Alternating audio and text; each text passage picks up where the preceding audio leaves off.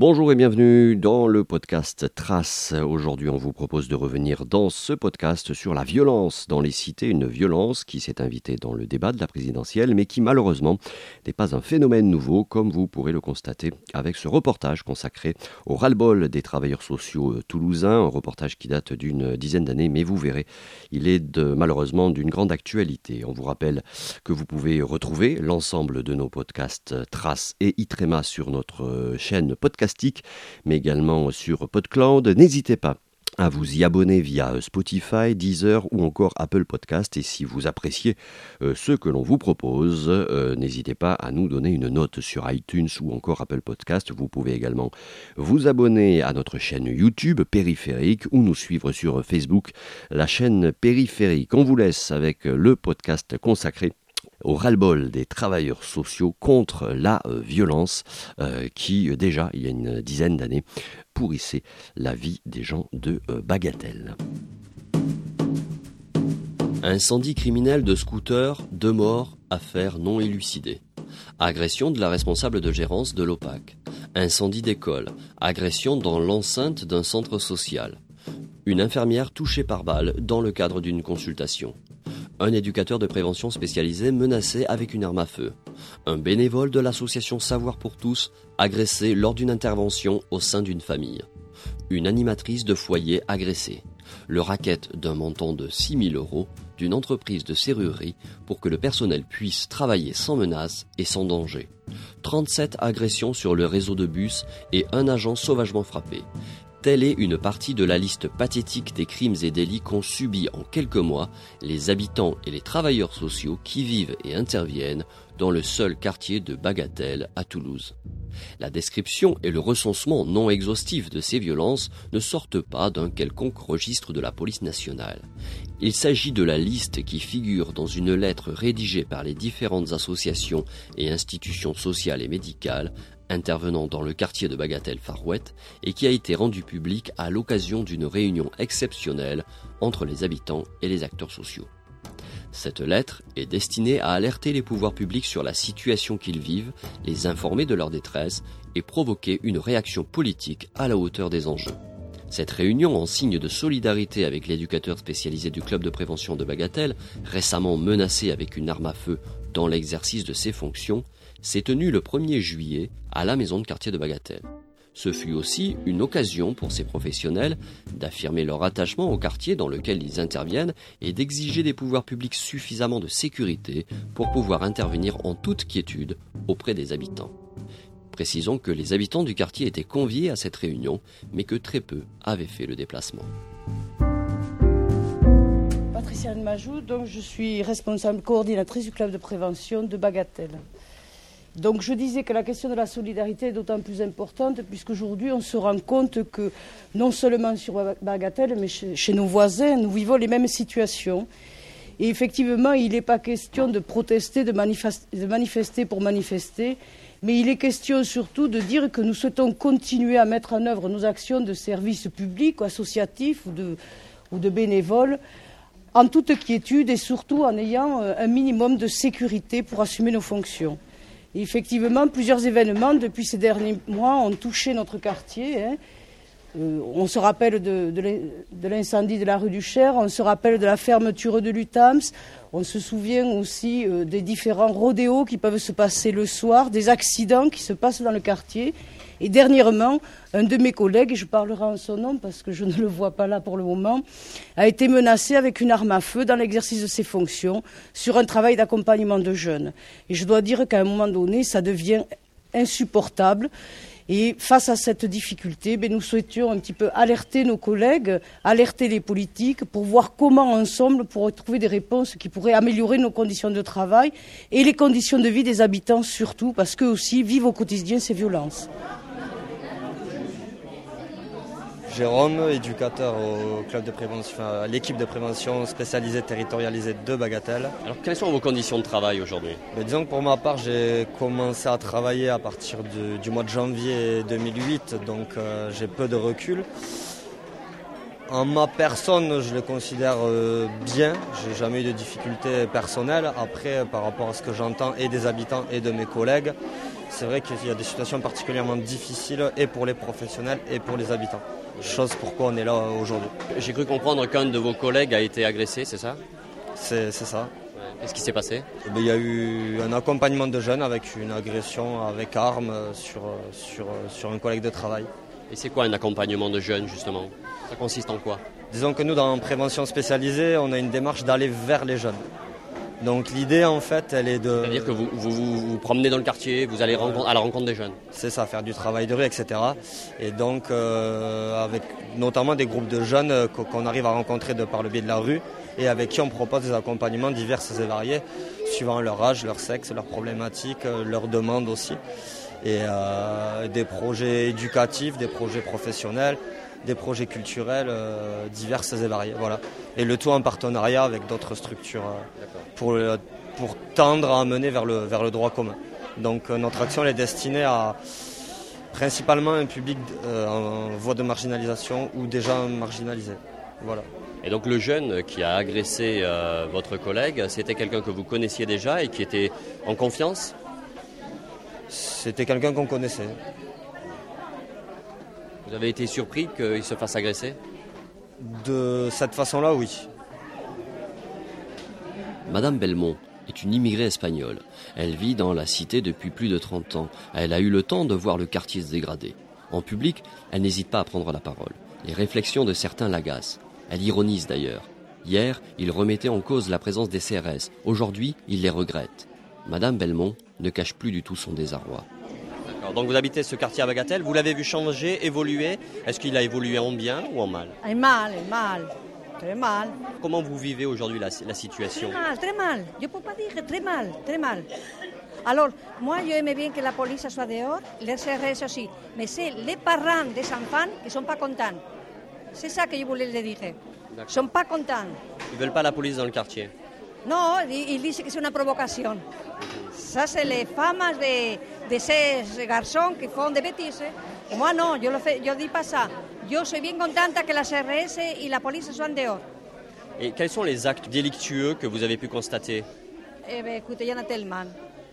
Les rodéos tout le temps. Tout à l'heure, je suis venue, presque, presque une voiture m'a attrapé parce qu'elle faisait des rodéos comme ça. Non, c'est les, les gosses de Bagatelle. Et puis, je ne peux pas dire le contraire, mais c'est les maghrébins. Et c'est tout. Et je ne peux pas dire autrement autre chose. Il n'y a aucun blanc dans la route. Mais vous, ça fait longtemps que vous habitez ici. Comment vous viviez avant? Mieux, mieux que maintenant. Mieux. On a été tous les voisins contents, les, les gosses ne faisaient pas de bêtises. C'est maintenant qu'ils font, c'est maintenant. Comment parvenir à la paix dans ces quartiers? Les responsables politiques tirent à Uadia depuis des années. Répression aveugle contre angélisme débonnaire, une dialectique inefficace, un clivage si peu républicain. Jean-Louis Lorca est conseiller général du canton 11, dont fait partie le quartier de Bagatelle. Il comprend le ras-le-bol des associations et préconise un retour à une police de proximité. Le ras-le-bol, euh, bien sûr que je le comprends. Et puis, il, faut, voir ce qui se passe réellement dans ces quartiers. Euh, les gens en ont marre de, vivre dans un climat de violence, euh, quelquefois qui rappelle finalement un climat de, guerre, quoi, avec des, explosions de, des grenades lacrymogènes, des, jets de cailloux, des cris, euh, des voitures qui flambent.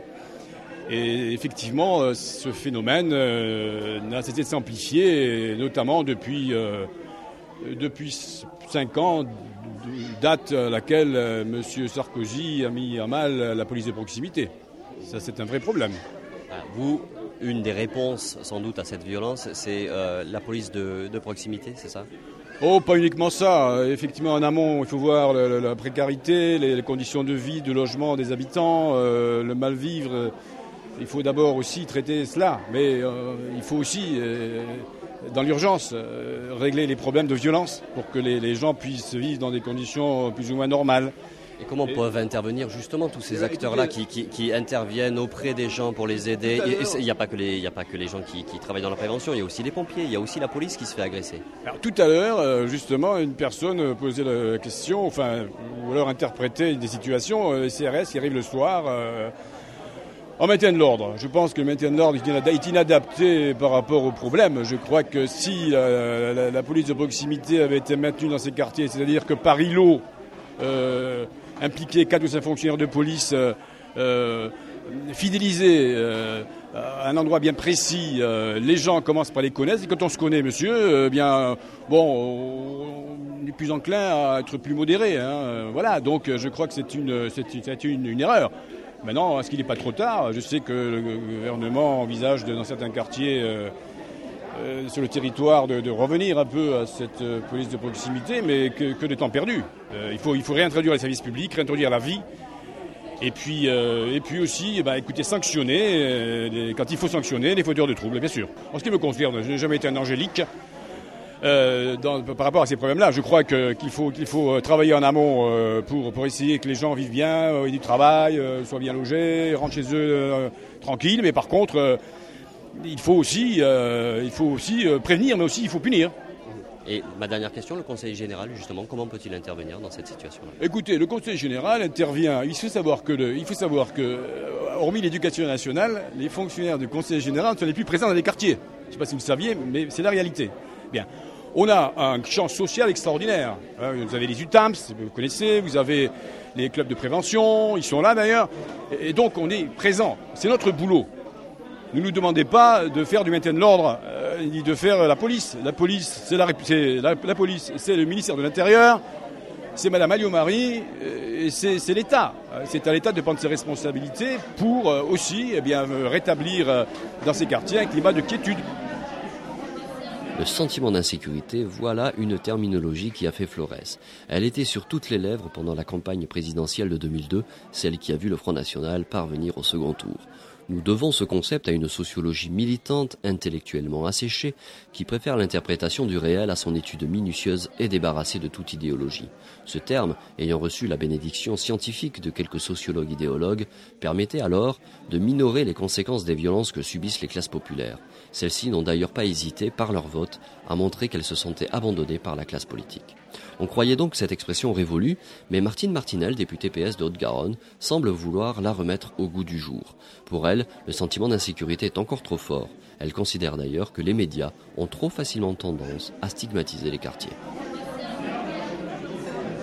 il y a des actes euh, violents, mais qu'il y a aussi un sentiment d'insécurité euh, qui naît par la médiatisation des actes violents, sans parler de ce qui se passe bien. Pour voir beaucoup d'habitants, pour moi, moi-même, j'étais de formation enseignante, pour fréquenter beaucoup d'écoles, de collèges et de lycées euh, qui sont dans le secteur, hein, pas forcément dans Bagatelle, mais même dans Bagatelle, il se passe énormément de choses positives dont on ne parle jamais. Donc il y a une dévalorisation collective, je crois, des habitants et ah, ce qui ne nie pas hein, les actes de violence qui ont lieu, et notamment des actes de violence vis-à-vis des gens qui veulent participer à la paix du quartier, à la conquête de l'estime de soi, comme les gens des clubs prévention et autres. Les travailleurs sociaux, les infirmières, la police, les pompiers, les médecins assurent une mission de service public. Ils jouent un rôle essentiel auprès des habitants garantissant les valeurs de la République française. On prétend souvent qu'il manque d'infrastructures publiques, que l'État a déserté ses quartiers. Si ce constat est bien souvent justifié, en ce qui concerne Bagatelle, il n'est pas recevable. Une ligne de métro relie ce quartier au centre-ville. Il y a des collèges équipés, un centre culturel tout neuf, un poste de police au cœur même du quartier et un centre postal réhabilité. Comment comprendre alors cet acharnement violent qui vise ceux qui s'investissent pour le bien de la cité? Afid El Alaoui, responsable de la maison de quartier de Bagatelle.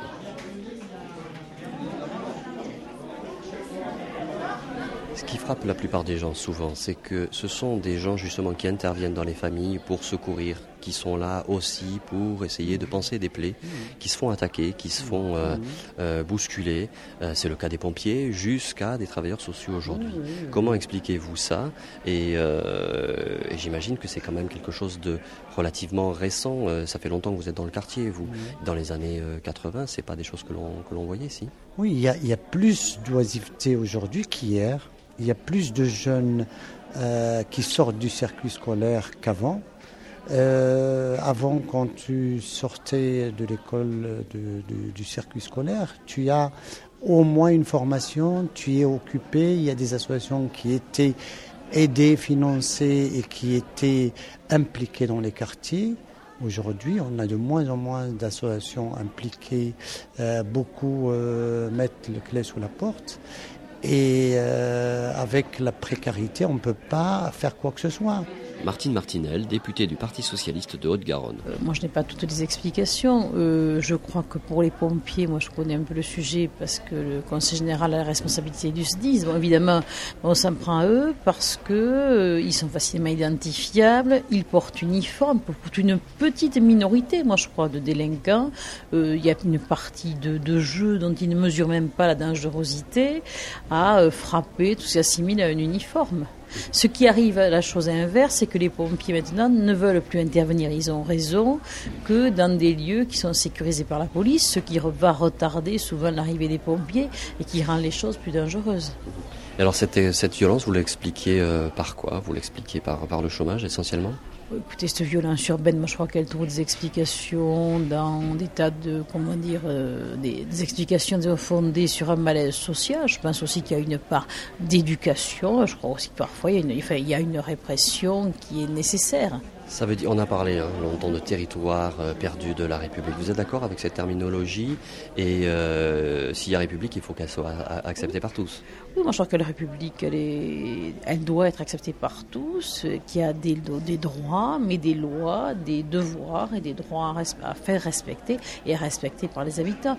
Mais moi de dire quand même que la majorité des habitants ont envie de ça et que c'est vrai que bon, ceux-là, on les entend moins, même s'ils viennent quand même à des réunions comme celle-ci ou à des marches, mais que bon, les gens sortent peu, ont peur aussi, et puis qu'on sait bien qu'il y a un petit système de caïd organisé dans certains immeubles, et que bon, je crois que c'est la crainte qui empêche les gens euh, de réagir, mais qu'il y a cette volonté, la volonté de, de la mairie, du conseil général, qui s'est s'est investi très largement ici. C'est pour ça que moi je suis là aussi pour soutenir ceux qui sont, tous ces travailleurs sociaux qui sont là pour justement aider à se mieux vivre, aider à éduquer et puis à exister comme notre citoyen et pas uniquement se faire remarquer par des actes qui vont donner l'incivilité à la violence.